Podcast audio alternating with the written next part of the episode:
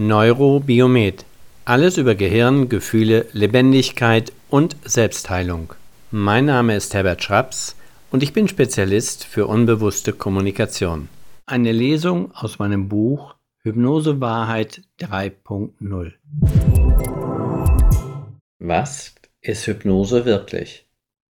Für manche Menschen ist eine Hypnose ein Verfahren oder eine Methode zur Erreichung einer hypnotischen Trance und damit ein Zustand besonderer bewusster oder unbewusster Möglichkeiten und Fähigkeiten.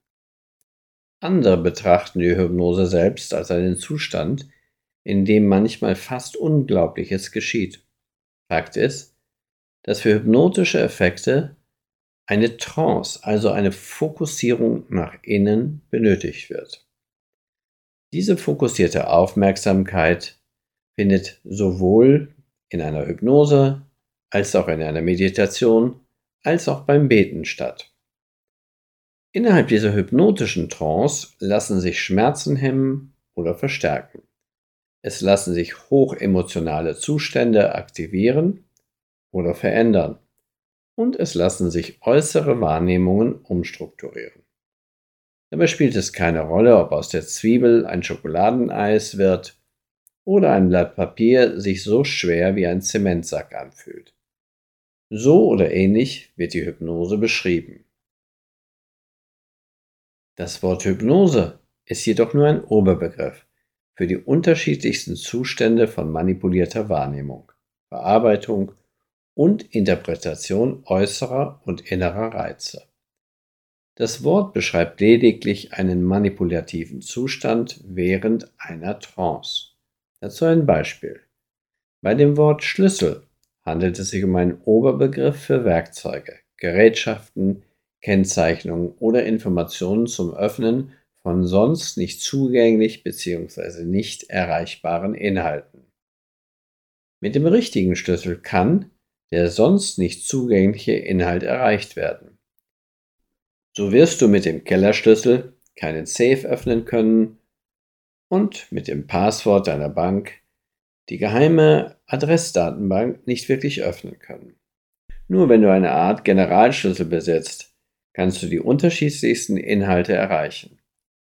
Jetzt höre ich schon, wie viele Therapeuten und Hypnose-Coaches behaupten, Hypnose ist ein Generalschlüssel zum Unbewussten. Das kann ich aus meiner langjährigen Erfahrung im wahrsten Sinne des Wortes bestätigen jedoch mit zwei wichtigen, also wesentlichen Einschränkungen. Die erste Einschränkung, Hypnose ist nicht immer ein Generalschlüssel und es gibt noch andere Schlüssel mit anderen Bezeichnungen. Die zweite Einschränkung. Welchen Nutzen bringt es dem Therapeuten, wenn er zum Unbewussten vordringt, also mit dem Generalschlüssel ins Unbewusste kommt?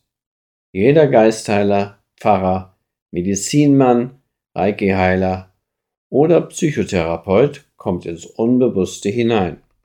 Bei einem therapeutischen Heilungsprozess geht es um grundlegendere Prozesse, die sich in der Regel vollkommen selbstorganisatorisch entwickeln müssen. Da mal wieder alles viel komplizierter ist, als es scheint, entwickelten sich im Laufe der Zeit für diese hypnotischen Prozesse viele unterschiedliche Erklärungsmodelle.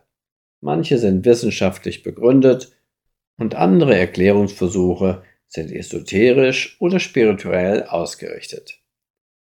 Wenn man sich die Entwicklungsgeschichte der heutigen Hypnose anschaut, dann kann man leicht verstehen, weshalb viele Menschen Angst vor hypnotischen Methoden haben. Die Kurzchronik der Hypnose. Bereits vor ca. 7000 Jahren benutzten die Menschen schlafähnliche Trancezustände um mit Göttern zu sprechen, extrem schmerzhafte Rituale zu ertragen oder durch Priester magische Beschwörungsformeln zur Heilung von Krankheiten zu benutzen. Vor mehr als 2000 Jahren gab es in religiösen Bereichen bereits den Heilschlaf. Dabei wurden durch versteckte Maueröffnungen den Kranken heilungsfördernde Suggestionen zugeflüstert. Im Trance- oder Dämmerzustand hielten die Kranken diese Stimmen für Götterstimmen. So konnten bereits damals Unfruchtbarkeit, Hauterkrankungen oder Lähmungen geheilt werden. Gerade die vielen Religionen und Medizinmänner dieser Welt erkannten die unglaublichen Möglichkeiten hypnotischer Prozesse. Natürlich verstand niemand, was hier wirklich passierte. Die damaligen und teilweise auch heutigen Erklärungen sind oft sehr einfach. Es handelt sich um außergewöhnliche Fähigkeiten, die Macht der Götter, Priester, der bösen Geister oder des Hypnotiseurs. Anfang des 19. Jahrhunderts wurden mit Hilfe hypnotischer Trance Amputationen durchgeführt. Der Vater der Psychotherapie, Sigmund Freud, verstand die Hypnose nicht. Deshalb verpönte er sie und ihre Anhänger. Noch heute belächeln viele Psychoanalytiker die Hypnose.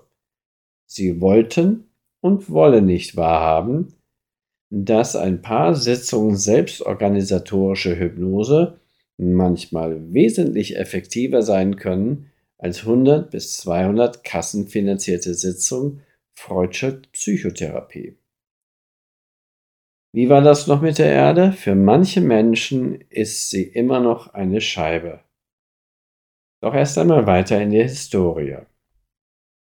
Im Ersten Weltkrieg scheiterten die bis dahin bestehenden Psychotherapie und Psychoanalyse kläglich, während sich die Hypnotherapie als wirkungsvoll erwies. Da die Ärzte und Wissenschaftler jedoch keine Erklärung für die schnelle Heilung hatten, wurden sie nicht anerkannt und rutschten immer wieder in die Esoterik-Ecke. Hypnosetherapeuten wurden lange Zeit als Scharlatane und Wunderheiler bezeichnet.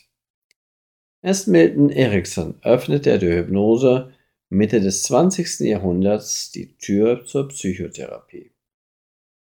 Da sich das esoterisch-spirituelle Bild der Hypnose bis heute gehalten hat, fand erst im Jahr 2006 in Deutschland die medizinisch-wissenschaftliche Anerkennung der Hypnotherapie statt. In Amerika wurde die Hypnosetherapie bereits 1958 und in England 1955 medizinisch anerkannt. Deutschland ist noch so etwas Ähnliches wie ein hypnotherapeutisches Entwicklungsland.